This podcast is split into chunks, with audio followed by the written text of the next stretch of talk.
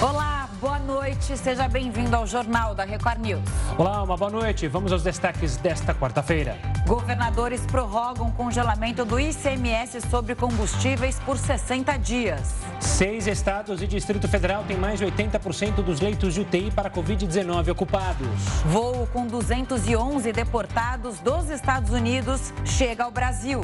E ainda, a Rússia volta a fazer exercícios militares horas antes de negociação com europeus.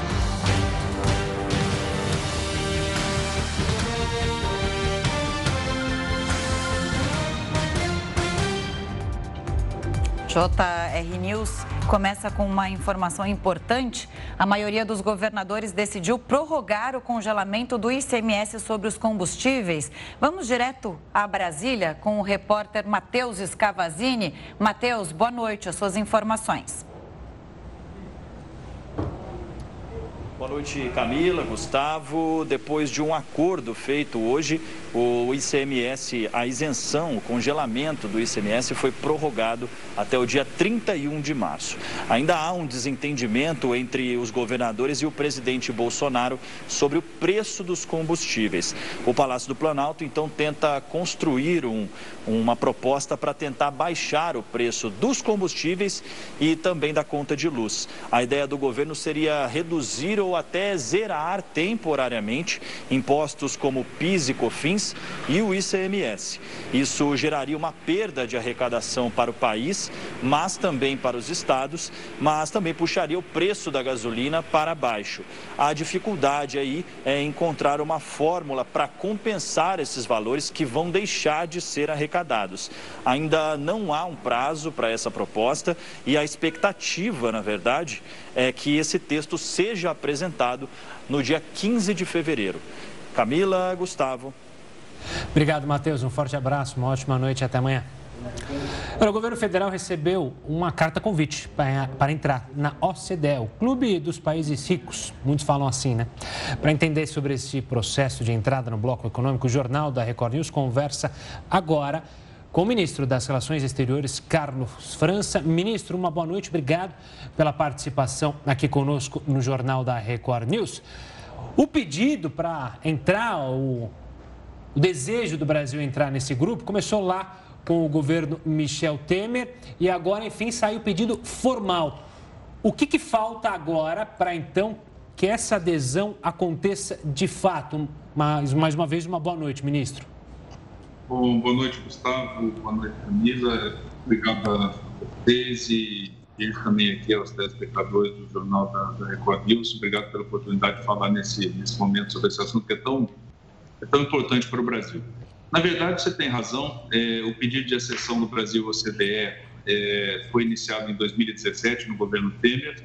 No ano 2018 ele ganha impulso e nós, com grande satisfação, tomamos conhecimento ontem de que os 38 membros do Conselho do OCDE, por unanimidade, é, decidiram convidar o Brasil a dar início ao processo de ingresso na organização. E como você bem disse aí, o Grupo dos Cinco ele reúne é um grupo que reúne as economias mais avançadas do mundo. Nós temos agora. Estamos te ouvindo, ministro. Pois não. Nós temos agora, o, o, Gustavo, seis etapas que devem ser seguidas. Né? É, ontem, como você bem anunciou, o secretário-geral do OCDE, Matias Forman, enviou uma carta ao presidente Bolsonaro. Ontem mesmo, o presidente Bolsonaro respondeu reiterando o interesse é, e dar prosseguimento à sessão do Brasil ao OCDE. Eu soube que dos seis países convidados, o Brasil foi o único no dia de hoje a enviar, o primeiro e único a enviar a carta de confirmação, e agora nós vamos passar seis etapas. Né? A primeira delas é a elaboração de um roteiro de acessão é, que, que, vai definir quais são os comitês do OCDE que irão analisar tecnicamente as políticas do Brasil. Para lhe dizer, o Brasil hoje já participa de, de 30 é, desses comitês. Em seguida, haverá a apresentação de um memorando inicial, em que o Brasil vai explicar como ele se adaptará ao conjunto de regulamentos do OCDE. E aí eu queria dizer que o Brasil já, já tem hoje 103 eh, normativas do OCDE, de 251 possíveis o Brasil eh, enfim, ter completado, de modo que nós estamos bastante avançados já nesse processo. Depois haverá, depois do, da apresentação desse memorando inicial, uma análise técnica no comitê do OCDE sobre o alinhamento do Brasil aos padrões da, da organização. Em seguida, a negociação de um memorando final. Né? Nós tivemos o segundo passo, era a apresentação do memorando inicial, o quarto passo é a negociação do memorando final, que tem o um posicionamento definitivo do Brasil sobre os mencionados regulamentos. Com base nesse memorando final, o Conselho da OCDE confirma e aprova o ingresso do Brasil, e nós teríamos então o último passo, o sexto, que é a aprovação do protocolo de acessão pelo Congresso Nacional e a ratificação pelo governo brasileiro. Ministro, boa noite da minha parte agora. Prazer te receber aqui.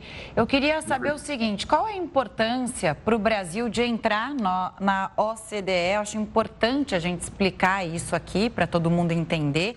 E por que até agora o Brasil não fazia parte? Havia uma resistência de algum, alguns países integrantes da OCDE em relação ao Brasil? Olha, é uma, é uma, é uma conquista histórica que nós tivemos agora para a diplomacia brasileira a, primeira negociação que nós tivemos com a CDE data de 1991, é, Camila, é, feita pelo Itamaraty. É, esses contatos com a CDE se adensaram, é, sobretudo no final da década de 90, mas ao longo da década de 90 e seguintes. Não houve interesse é, dos governos que, que antecederam o presidente Bolsonaro, exceção do presidente Michel Temer, em, em participar com mais empenho é, da OCDE, veio a decisão do governo Temer desde então nós temos avançado bastante. Apenas do governo do presidente Jair Bolsonaro são 37 é, normas que nós já podemos aceder. 37 quesitos aí, então a média de 12 por ano nesses três anos de governo. Né? E, ministro, você fala das normas que têm a ser seguidas, você citou há pouco o número de 103 que já é, estão no escopo brasileiro. Na sua avaliação, o que pode dificultar ou quais serão os temas mais complicados? Muito se fala na questão ambiental, na questão fiscal, na questão de transparência. É, na sua avaliação, qual que você acredita que será o maior empecilho para o Brasil cumprir essas metas? Perfeito. Gustavo, olha, eu, eu, eu, eu creio que o Brasil está plenamente credenciado, disposto a aderir a todos esses instrumentos normativos. Né? No campo ambiental, acho que ficou claro o compromisso do governo brasileiro é, no cumprimento das metas, até no cumprimento avançado das metas, como nós tivemos agora, é, declaramos na, na COP26, onde o Brasil, inclusive, foi um facilitador, teve um papel elogiado na negociação por potências estrangeiras, de do Japão. É, nós acho que podemos até dizer que surpreendemos, porque havia uma certa dúvida da imprensa brasileira e de alguns analistas, daí, eu acho que nós mostramos uma ousadia e a disposição do governo do presidente Jair Bolsonaro em seguir nessa linha de cumpri-los, enfim, superar inclusive as metas que nós havíamos estabelecido é, na COP26. E eu não vejo problema nessa área. Tampouco vejo problema na área econômica, na área financeira. Eu, penso até, Gustavo, que o, a sessão do Brasil no OCDE atende hoje a um reclamo da sociedade brasileira. Porque nós estamos buscando maior transparência, uma governança pública mais eficiente, uma, uma, uma, instrumentos mais é, precisos aí de luta contra a corrupção. Eu acho que isso vai hoje é, ao encontro aí das aspirações da sociedade brasileira. E dizer o seguinte, que não é, veja bem, um grupo, ainda que o Itamaraty coordene isso, tem um grupo de negociadores que nós estamos formando é, e já, já está em formação para, para é, cumprir essa atividade, é, aceder ao CDE obrigará que nós tenhamos uma grande discussão com a sociedade civil, com o legislativo, com o Poder Judiciário, né, dentro do Executivo. Então, é, é um processo que realmente vai envolver toda a sociedade brasileira. Ministro, queria mudar um pouco de assunto, falar sobre um, um, detalhe, uma notícia importante de hoje, que é o aumento da tensão na Ucrânia. O senhor conversou nos últimos dias com o secretário de Estado americano, Anthony Blinken, sobre a, a Ucrânia. Qual é o, o, a posição do Brasil nessa questão? O Brasil apoia os Estados Unidos, defende uma retaliação também? Como o, o país vê essa tensão por lá? Perfeito, Camila. Olha, é, o assunto Ucrânia não é novo, nós acompanhamos no Itamaraty esse assunto já há bastante tempo. Temos relações diplomáticas com a Ucrânia, nós temos lá uma embaixada, temos uma, uma embaixada, nós temos relações estratégicas com Moscou. É, esse assunto foi tratado comigo pelo chanceler Sergei Lavrov quando eu visitei a Rússia no início de dezembro do ano passado. E sim, eu tive uma conversa com o secretário Blinken, onde nós tratamos de vários temas, tratamos inclusive de OCDE. É, eu havia reiterado a ele o pedido de apoio é, dos Estados Unidos aí ao, ao de acessão do Brasil. Realmente houve um apoio norte-americano. E nós pudemos tratar dessa questão das tensões entre Ucrânia e Rússia. A nossa posição, a posição do Brasil é muito clara. É, nós seguimos a diretriz, quer dizer, a resolução que nós ajudamos a aprovar em 2015 no Conselho de Segurança das Nações Unidas. Tá? Nós defendemos a integridade territorial, nós advogamos o respeito ao direito internacional e nós pedimos aos países envolvidos a desescalada das tensões. É, pela negociação, pelo direito internacional, nós vamos encontrar a solução é, para, para essa, essa tensão. Essa é a posição brasileira. Ministro, só voltando ao CDE, uma curiosidade, uma questão. O senhor mencionou, né, em governos anteriores não houve a preocupação dos governos de entrar no OCDE. Até houve conversas, mas nunca foram adiante. Muitos analistas dizem que a posição do OCDE de enviar o convite justamente no ano eleitoral pode jogar uma pressão para o governo que vier, seja a manutenção do governo Bolsonaro numa possível reeleição ou a vitória de outro qualquer candidato. Na sua visão, há risco de, se outro candidato se eleger em 2022, é, o Brasil não ir para o OCDE ou você acredita que está muito bem pautado que essa deve ser uma política de Estado, por exemplo? Gustavo, eu penso que é, é muito difícil bom, falar em hipóteses, né? Eu posso falar da disposição do governo do presidente Jair Bolsonaro e, e dos instrumentos que o Itamaraty tem hoje em dia para levar a cabo é, esse mandato que o CDE entrega ao Brasil e que tão claramente o governo brasileiro, sobretudo desde 2017, quando nós realmente fizemos o pedido de acessão no governo Temer, é, foi entregue ao Itamaraty ao governo brasileiro, porque nós temos tido o apoio da Casa Civil e, e do Ministério da Economia. Gostaria de lembrar que o secretário executivo do Ministério da Economia, Marcelo Guaraniz, e o ministro Ciro Nogueira fizeram parte da delegação que, eu tive a honra de chefiar em setembro, outubro do ano passado, justamente na, na, na reunião ministerial da OCDE, quando pudemos ter um convite, um contato a convite do secretário-geral Matias Forma, sobre o processo de acessão. Ou seja, há uma intensa negociação que precedeu esse movimento da OCDE agora. Como eu disse anteriormente, Gustavo, eu penso que os objetivos que a CDE hoje advoga, quer dizer, e dos benefícios que o Brasil terá é, ao participar e ingressar nessa organização, são é, objetivos que estão, na verdade, hoje na, na vontade da sociedade brasileira. Eu acho que nós atendemos a reclamos da sociedade brasileira. Isso facilitará a entrada de investimentos diretos no Brasil, ampliará, entendeu, um ambiente de negócio aqui, uma melhoria, aumentará a segurança jurídica, tornará o Brasil mais próximo de padrões internacionais, é, que, como eu disse aqui, gerarão investimentos, criarão empregos, é, trarão é, benefícios econômicos, mas também é, a aderência aos valores que são caros ao povo brasileiro, à sociedade brasileira, a democracia, o respeito aos direitos humanos, você mencionou o meio ambiente, são o que todos queremos aqui. Então, eu vejo sem poder falar em hipóteses, mas apenas, vamos dizer assim, como uma visão de diplomata de carreira, eu acho que independente do que aconteça na eleição, eu penso que esse é um caminho sempre. Tá certo, ministro. Quero agradecer demais a participação sua aqui conosco, falando sobre a OCDE e também sobre outros assuntos. Um prazer e volto sempre aqui no Jornal da Record News. Eu que agradeço a oportunidade, Gustavo, agradeço você, Camila, e muito obrigado aos senhores aí, aos espectadores aí, telespectadores da Record pela oportunidade de falar sobre esses temas tão interessantes, tão caros para o Itamaraty. Muito obrigado. Com certeza. Até a próxima, ministro. E a gente segue nesse assunto, até porque a OCDE é conhecida dos brasileiros. Ela é quem divulga o ranking mundial da qualidade de educação. Comentando só, só com o Gustavo, é, já é então um pedido antigo do Brasil e agora começam as negociações para oficialmente o Brasil conseguir ingressar no bloco. E um detalhe bloco. importante, né? Você tinha até mencionado na conversa com o ministro, né? É, outros países com uma importância, vamos dizer, menores que o Brasil, olhando só aqui para a América Latina, como Chile, Colômbia, Costa Rica já fazem parte da OCDE.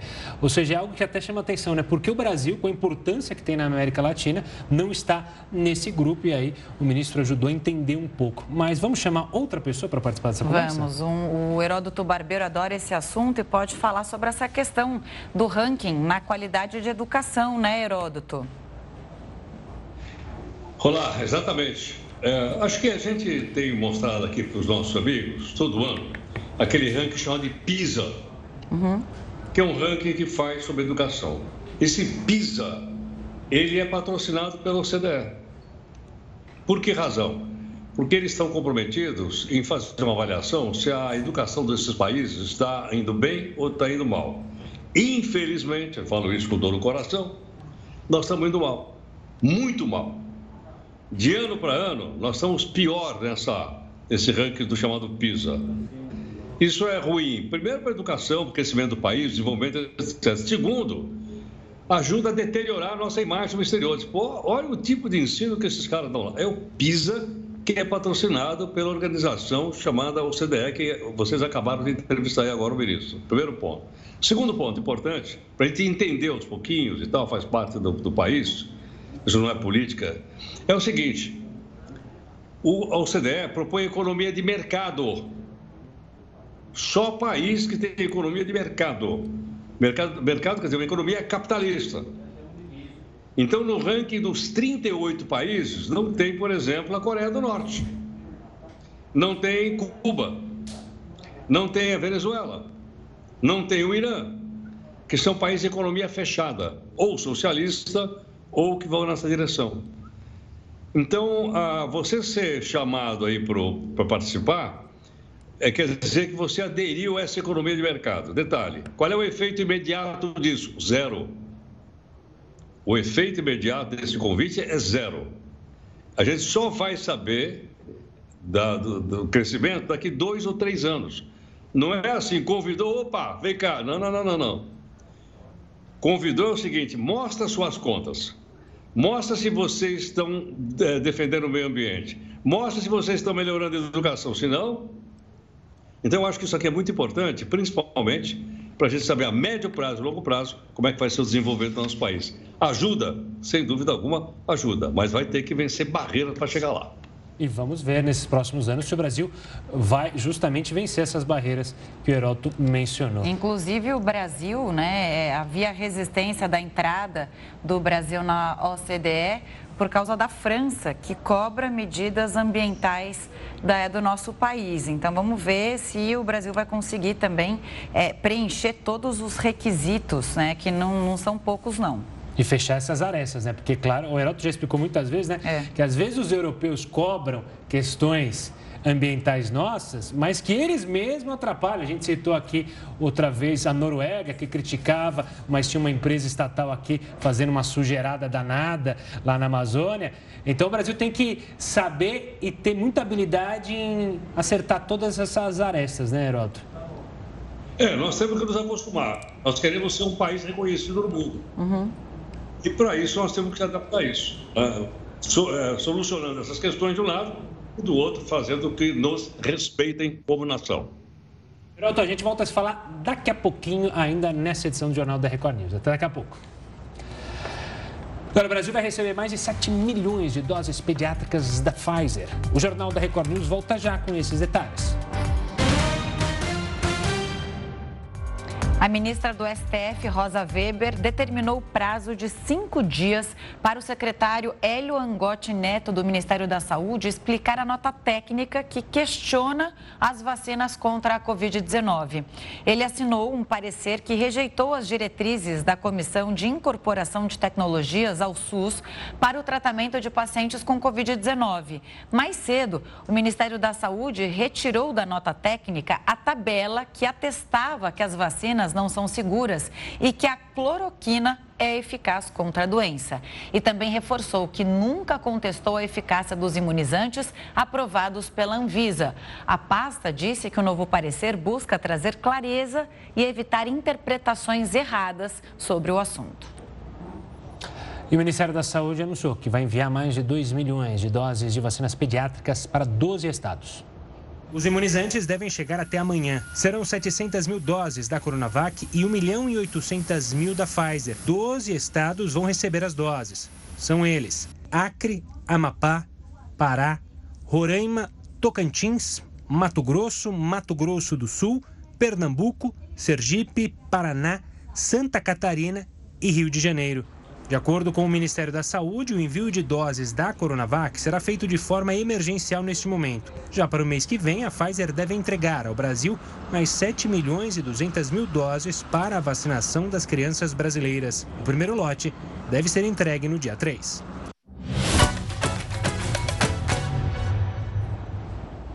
E hoje a bola vai rolar no Campeonato Carioca. Vamos então ao Estádio Luso Brasileiro, na Ilha do Governador, onde o Rubro Negro enfrenta a Portuguesa. A repórter Bruna Deltri tem todas as informações. Boa noite, Bruna.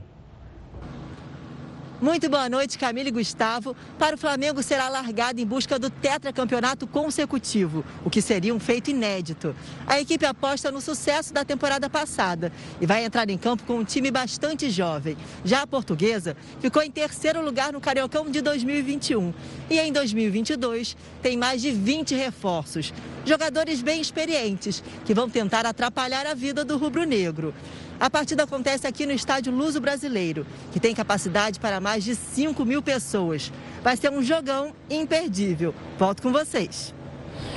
E pelo Paulistão, o Palmeiras enfrenta a Ponte Preta e tenta a segunda vitória no campeonato. Vamos falar agora com o repórter Rodrigo Hinkel, que tem mais informações para gente. Rodrigo, ótima noite para você. Boa noite, Camila, Gustavo, boa noite a todos. Daqui a pouco o Palmeiras faz a segunda partida nesse Paulistão. O técnico Abel Ferreira deve colocar novamente força máxima em campo. Ele só não vai poder contar com os jogadores que estão defendendo as seleções nacionais. Por isso, hoje, o recém-contratado Marcelo Lomba deve estrear no gol palmeirense na vaga de Everton, que está com a seleção brasileira. Já a Ponte Preta tenta quebrar um jejum de cinco anos. A última vitória do time de Campinas sobre o Palmeiras foi na semifinal do Campeonato Paulista de 2017. O principal destaque da Ponte nessa temporada é o experiente zagueiro Dedé, ex-Vasco e Cruzeiro. Camila, Gustavo. E olha, mais de 200 brasileiros deportados dos Estados Unidos chegaram a Belo Horizonte. O Jornal da Record News volta já com essa e outras informações. Estamos de volta com o Jornal da Record News para falar que a primeira prévia da inflação de 2022 ficou em 0,58% em janeiro, de acordo com o IBGE. O resultado do IPCA 15 foi influenciado principalmente pelo setor de transportes, com a queda de 18% nos preços das passagens aéreas. O preço da gasolina também caiu, mas todos os demais oito grupos pesquisados tiveram alta de preços. As maiores variações foram registradas pelos setores de vestuário e alimentos. A inflação medida pelo índice acumula alta já de 10,20% nos últimos 12 meses. No Rio de Janeiro, a variante Omicron já responde por todas as infecções por Covid-19. Então a gente vai até lá com o repórter Pedro Paulo Filho, que tem os detalhes para gente. Boa noite, Pedro. Os índices surpreenderam até os pesquisadores, né? Pois é, Camila, surpreenderam principalmente pela velocidade de disseminação.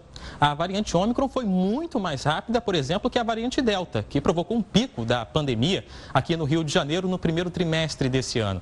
Bom, antes de tudo, uma boa noite para você, boa noite, Gustavo, a todos que acompanham o jornal da Record News. Olha, de acordo com esse boletim divulgado hoje pela Secretaria Municipal de Saúde, a variante Ômicron já tem predominância em todos os testes, as análises feitas nos primeiros 18 dias desse ano. A título de comparação, a variante Delta demorou dois meses para responder pela totalidade, 100% dos casos analisados aqui no Rio de Janeiro. A variante Ômicron demorou só 18 dias, o que confirma essa velocidade, como essa cepa sul-africana é contagiosa. Bom, e diante de números tão altos, índices tão altos, isso também acaba gerando reflexos na rede pública de saúde. Essa semana, a capital fluminense chegou a ter 363 pessoas internadas em UTIs aqui no Rio de Janeiro. Isso não era visto desde setembro do ano passado. E a gente lembra, a diferença aí de realidade entre agora, janeiro e setembro do ano passado Em setembro, o Rio ainda enfrentava dificuldades, como a gente veio trazendo ao longo desses meses, dificuldades pelos repasses aí ou não repasse de doses imunizantes e também calendários que eram suspensos quase que semanalmente. Bom, a boa notícia é que apesar de todos esses casos, a taxa de letalidade da Covid-19 caiu drasticamente justamente por causa do avanço da vacinação. Esse ano, a taxa de letalidade está em 0,1%. Esse índice chegou a 8,7% em 2020. Portanto, uma queda muito considerável graças à vacinação. Volto com vocês. Pedro, em meio a essas infecções por causa da variante Ômicron, o número de crianças infectadas também aumentou, correto? Pois é, chamou muita atenção, Gustavo, quando a gente analisa o painel Rio Covid-19, que é um painel de monitoramento abastecido pelos dados da Secretaria Municipal de Saúde. Nos primeiros 26 dias desse ano, ou seja, a gente está no dia 26, desde o dia 1 até agora, já foram confirmadas mais de 10 mil crianças de 0 a 9 anos de idade infectadas pela Covid-19. Dá precisamente 10.047 crianças nessa faixa etária infectadas. Se a gente somar todos os testes, todas as crianças que foram confirmadas deram positivo para a Covid-19 em 2020 e 2021, esse número é quase o dobro do que foi registrado nos dois anos anteriores. Dá aí uma soma de cerca de pouco mais de 5.200 crianças. Em 2021, nesses 26 primeiros dias de 2022, perdão, a gente já tem 10.047 crianças dando positivo para a Covid-19. Bom, eu conversei com alguns especialistas sobre esse avanço, se era justamente especificamente por causa da variante Ômicron. Eles confirmaram que a variante Ômicron ela tem sim o seu papel, mas ressaltaram que nos anos anteriores, principalmente em 2020, havia escassez de insumos para realizar testes. Então, esses testes eles eram voltados às faixas etárias mais avançadas, adultos e idosos, justamente porque havia um risco maior de mortalidade para esses grupos. Agora houve um avanço aí de testagem das crianças, o que também acarreta nessa disparada de números. Apesar disso, os especialistas ressaltam a importância da vacinação, justamente porque os números continuam preocupando. E aí eu trago um detalhe que no Rio de Janeiro é um fator de puxão de orelha. Aqui no Rio de Janeiro, segundo a Prefeitura, apenas 60% das crianças de 11 anos que já podem se vacinar foram levadas aos pontos de vacinação. A prefeitura espera que até o próximo sábado, este sábado, sejam vacinadas as crianças com 8 anos ou mais. Mas aí 40% das crianças de 11 anos, hoje a gente já está vacinando crianças com 10 anos, ou seja, desde a semana passada, a gente está aí nesse processo de aconselhamento e divulgação da vacinação para essas crianças de 11 anos, mas 40% ainda não foram levadas para se vacinar. Camila e Gustavo. É, Pedro, ainda tem uma resistência por parte de alguns pais em vacinar as crianças, né? Embora os especialistas digam exatamente o contrário. A gente vai falar aqui na, no Jornal da Record News daqui a pouquinho com um especialista para entender melhor esse aspecto da vacinação de crianças e trazer as informações. Agora, eu fico pensando aqui, que loucura, né? Há mais de dois anos, todo mundo vivendo isso, veio a Omicron. E aí aqui, e eu fiquei, eu fiquei curiosa, Pedro, se você tivesse dado tudo bem, senão depois você traz para gente. Aqui em São Paulo, a taxa de transmissibilidade está em 1,79. Isso quer dizer que a cada 100 pessoas infectadas, outras 179 também são contaminadas. O Rio de Janeiro já divulgou um dado é, referente a isso? Olha, Camila, eu não tenho essa informação sobre a, essa taxa, mas o que eu posso trazer aqui é que, apesar de ter havido esse crescimento aí de, de infecções pela Covid-19, a gente tem já um recuo dos testes dando positivo aqui no Rio de Janeiro. A gente trouxe, inclusive, no jornal da Record News na semana passada que os testes positivos já correspondiam a quase metade dos realizados aqui no Rio de Janeiro, chegava a 49%. A boa notícia é de que esta semana esse índice já passou para 39%. A gente está caminhando aí para 88% de toda a população completamente imunizada, o que pode trazer pelo menos algum alívio para os cariocas. Tá certo. Obrigado pela participação aqui conosco, Pedro. Uma boa noite e até amanhã.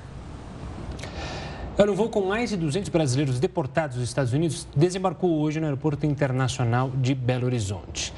Tema para o Heródoto Barbeiro. Heródoto, eu lembro aqui que durante a eleição americana, Joe Biden, então candidato, prometeu uma mudança drástica nessa política iniciada por Trump de deportar as pessoas. A gente viu cenas tristes demais quando pais eram separados de filhos.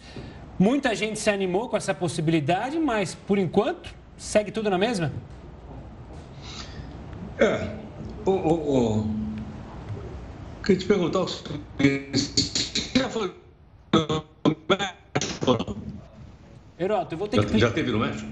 Ah, agora sim. Eu ia pedir para você repetir a pergunta, porque justamente tivemos um probleminha na falha. Eu nunca fui ao México. Mas nunca estive no México tá. também.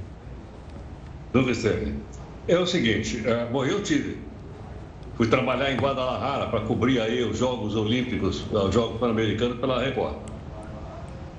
Aí eu encontrei uma tequila lá, rapaz, daquela da boa. Muito bem. Só que para entrar no México, para tomar uma tequila e trabalhar lá no Guadalajara, eu tive que tirar passaporte, tive que tirar visto, não, não entrava. Depois disso, liberou geral, principalmente porque o brasileiro vai muito para Cancún, vai para lugares bastante turistas do México. Recentemente, o governo mexicano de novo está exigindo que as pessoas tenham visto para entrar no México. Pressão de quem? De Sua Excelência, o presidente dos Estados Unidos, Joe Biden.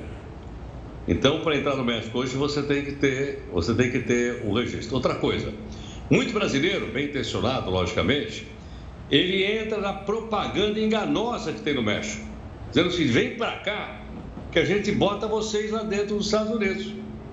São chamados coiotes.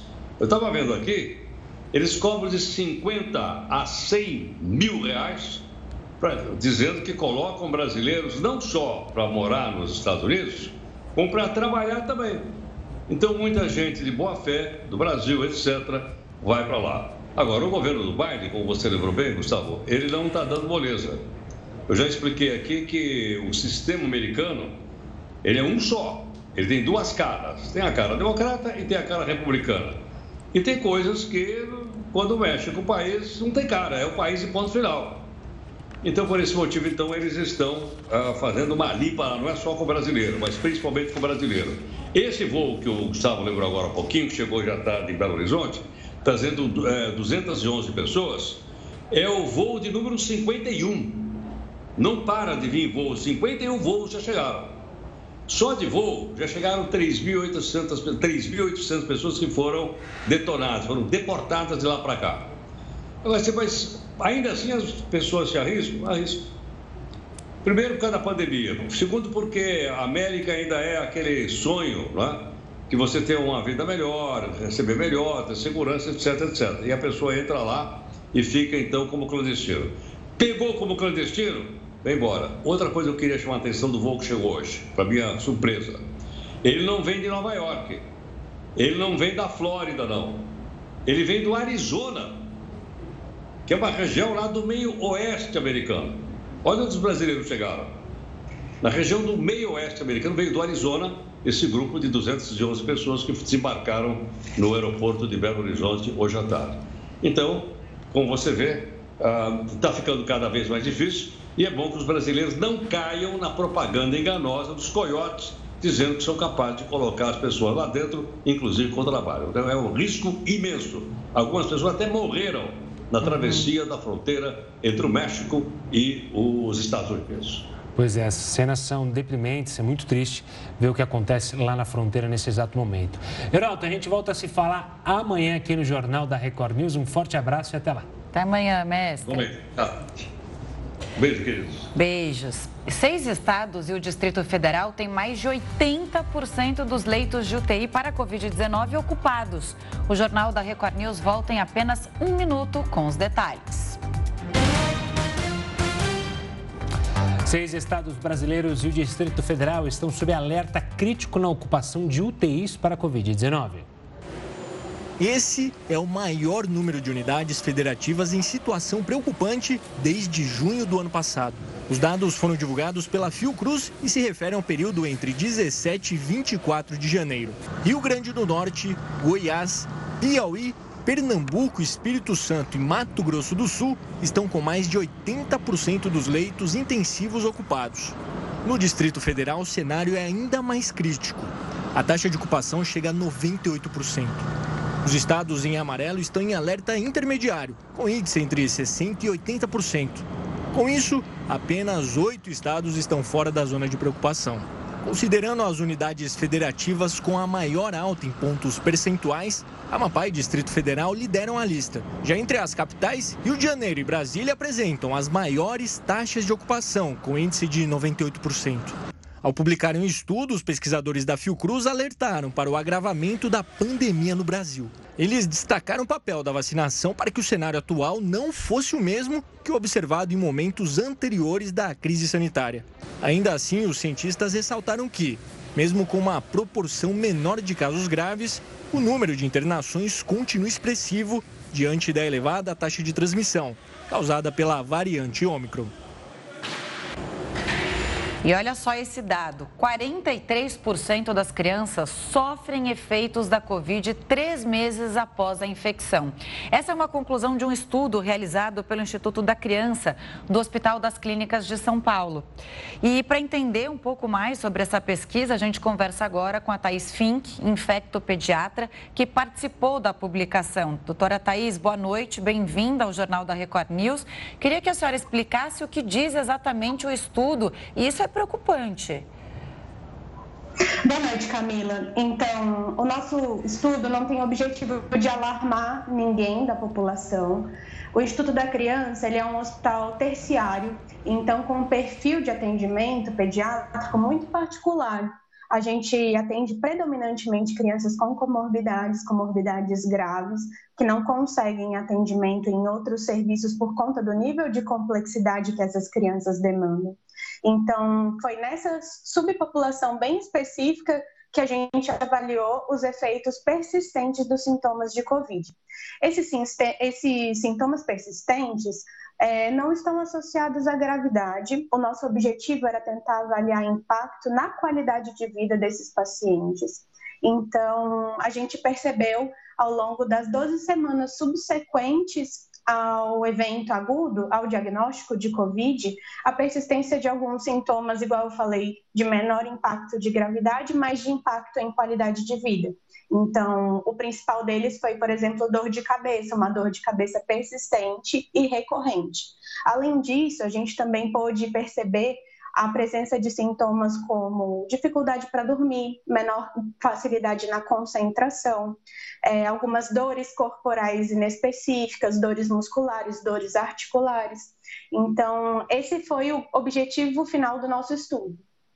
Doutora, um dos justamente sintomas ou problemas que pode ocorrer através dessa Covid é, extensa, longa, né? Que foi chamada a atenção foi a questão da diabetes. Já tem o entendimento por que, que pode provocar diabetes em crianças? É, a gente ainda tem muitas lacunas no nosso conhecimento a respeito da Covid no longo prazo, entende? A gente também não sabe o quanto vai durar esses sintomas no total, a gente não sabe qual vai ser o impacto que isso vai, ser, vai ter quando a gente pensar nos próximos anos. É, eu acho que a grande lição do estudo, na verdade, é porque a gente criou-se uma ideia de que a Covid é leve em crianças, então que a contaminação talvez fosse algo inevitável e que se valesse até a pena se atingir. Então, à medida que a gente vai entendendo que a Covid pode deixar sintomas persistentes, que mesmo que não representem gravidade, possam representar diminuição da qualidade de vida, até mais uso dos equipamentos de saúde no longo prazo, então essa argumentação vai caindo por terra e aí a gente tem que voltar o nosso olhar a diminuir a transmissão e a contaminação. Então, usando mecanismos de proteção efetivos, boas máscaras naquelas crianças que são capazes de usar e na vacinação naquelas crianças que têm a faixa etária adequada para ela. Thaís, a gente não está falando de gravidade, mas sim de consequências de uma criança pegar a Covid-19. Queria saber o seguinte, ainda sobre os dados dessa pesquisa.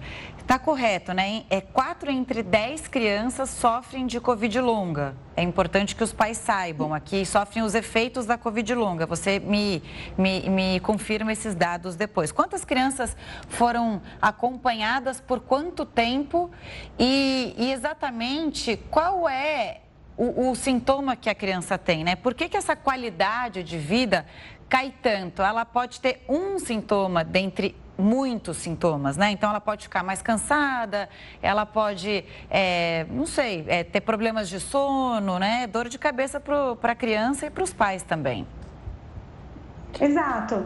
É, igual eu expliquei, a gente não avalia crianças saudáveis porque esse não é o perfil do paciente que é atendido no nosso serviço. Nosso serviço é um serviço terciário e quaternário. Então, é uma população já com doenças de base, doenças de base grave. Uhum. A gente acompanhou 53 pacientes desse perfil e a gente acompanhou outros 52 é, sem Covid, mas que tinham o mesmo perfil de doença de base. E aí, comparando esses dois grupos, a gente chegou nesse resultado, onde a gente teve 4 de cada 10, que não representa muito porque o nosso N é é pequeno porque a população pediátrica com comorbidades não é tão grande quanto a dos adultos. É, chegando a essa proporção que você falou, de 4 a cada 10. Doutora, falando ainda sobre a pesquisa, na verdade, mais é, saindo um pouco do lado da pesquisa, mas utilizando seu, a sua experiência com esse público, te preocupa, justamente a, a, senhora mencionou que se criou essa falácia aí que, olha, é até bom pegar, ou então as crianças podem pegar, justamente esse período que a gente está se aproximando de volta às aulas, e aí a doença se aproveitar justamente de é, ou da vacinação incompleta, porque a gente possivelmente vai começar as aulas sem o ciclo vacinal das crianças completo, ou até de crianças que não tomaram a vacina, em uma possibilidade de novas infecções ou até co-infecções? A gente tem de estudo hoje mostrando que a volta às aulas não seria a maior preocupação, né? Tanto que a gente viu um aumento do número de casos muito expressivo relacionado aos encontros agora, dos finais de ano, das férias, e não necessariamente relacionado à volta às aulas que a gente vivenciou em outubro. É bem complicado é, a gente fazer essa ponderação, é, é, é, importante ressaltar que a gente está cada vez mais construindo mecanismos para proteger as crianças e tornar a volta às aulas cada vez mais segura. E a vacinação é o principal mecanismo. A gente acompanha a, o número de casos internacionalmente e a gente vê que países que têm menores taxas de vacinação estão tendo maiores taxas de internação do que países que têm proporção de vacinação maior.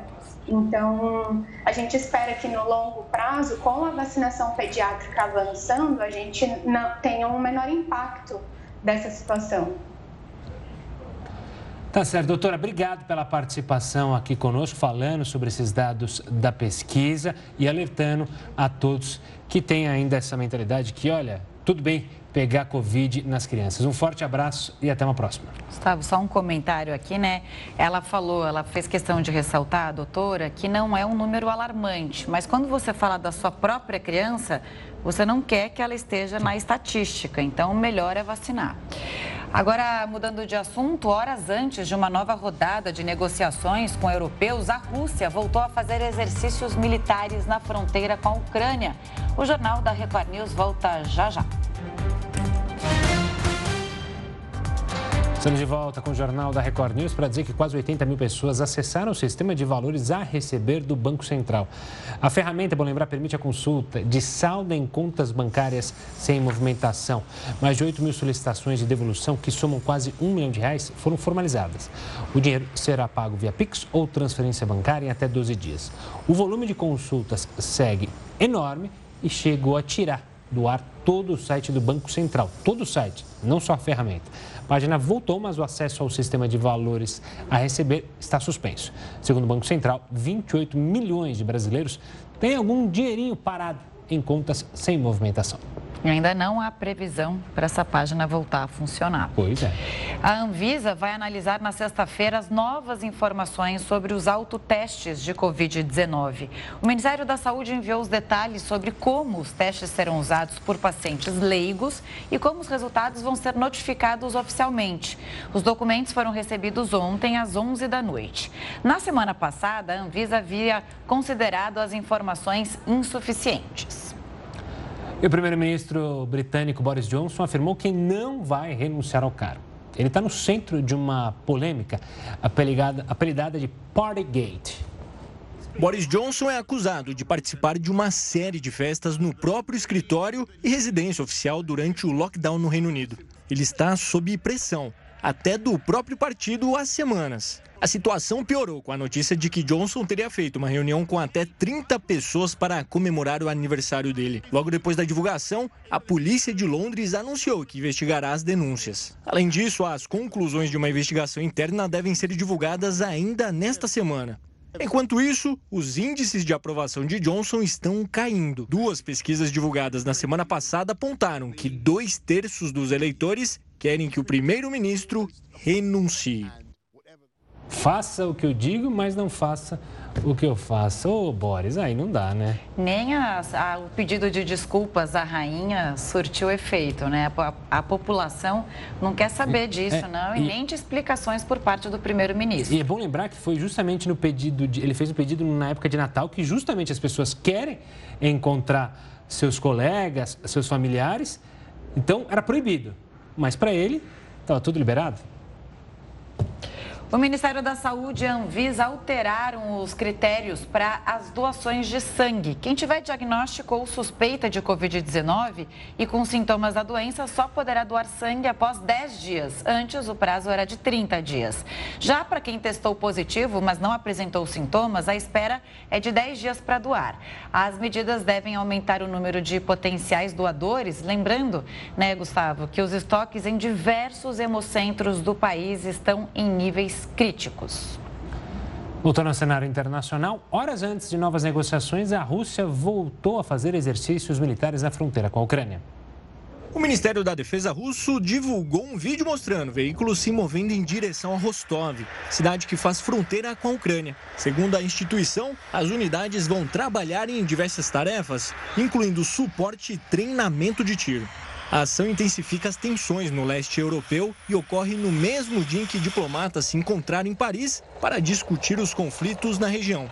Ao longo das últimas semanas, a Rússia reuniu cerca de 100 mil soldados em uma área próxima à nação vizinha, provocando temores de que planeje invadir o país. Ela também deslocou tropas da Sibéria e do Extremo Oriente para exercícios conjuntos com a Bielorrússia, que está ao norte da Ucrânia. O Kremlin nega que planeja alguma invasão. Os Estados Unidos e países da Europa Ocidental ameaçaram penalidades econômicas caso a ocupação aconteça. O Jornal da Record News fica por aqui. Muito obrigada pela companhia. Você continua agora com o News das 10 com o Pedro Salgado. Uma ótima noite e até amanhã.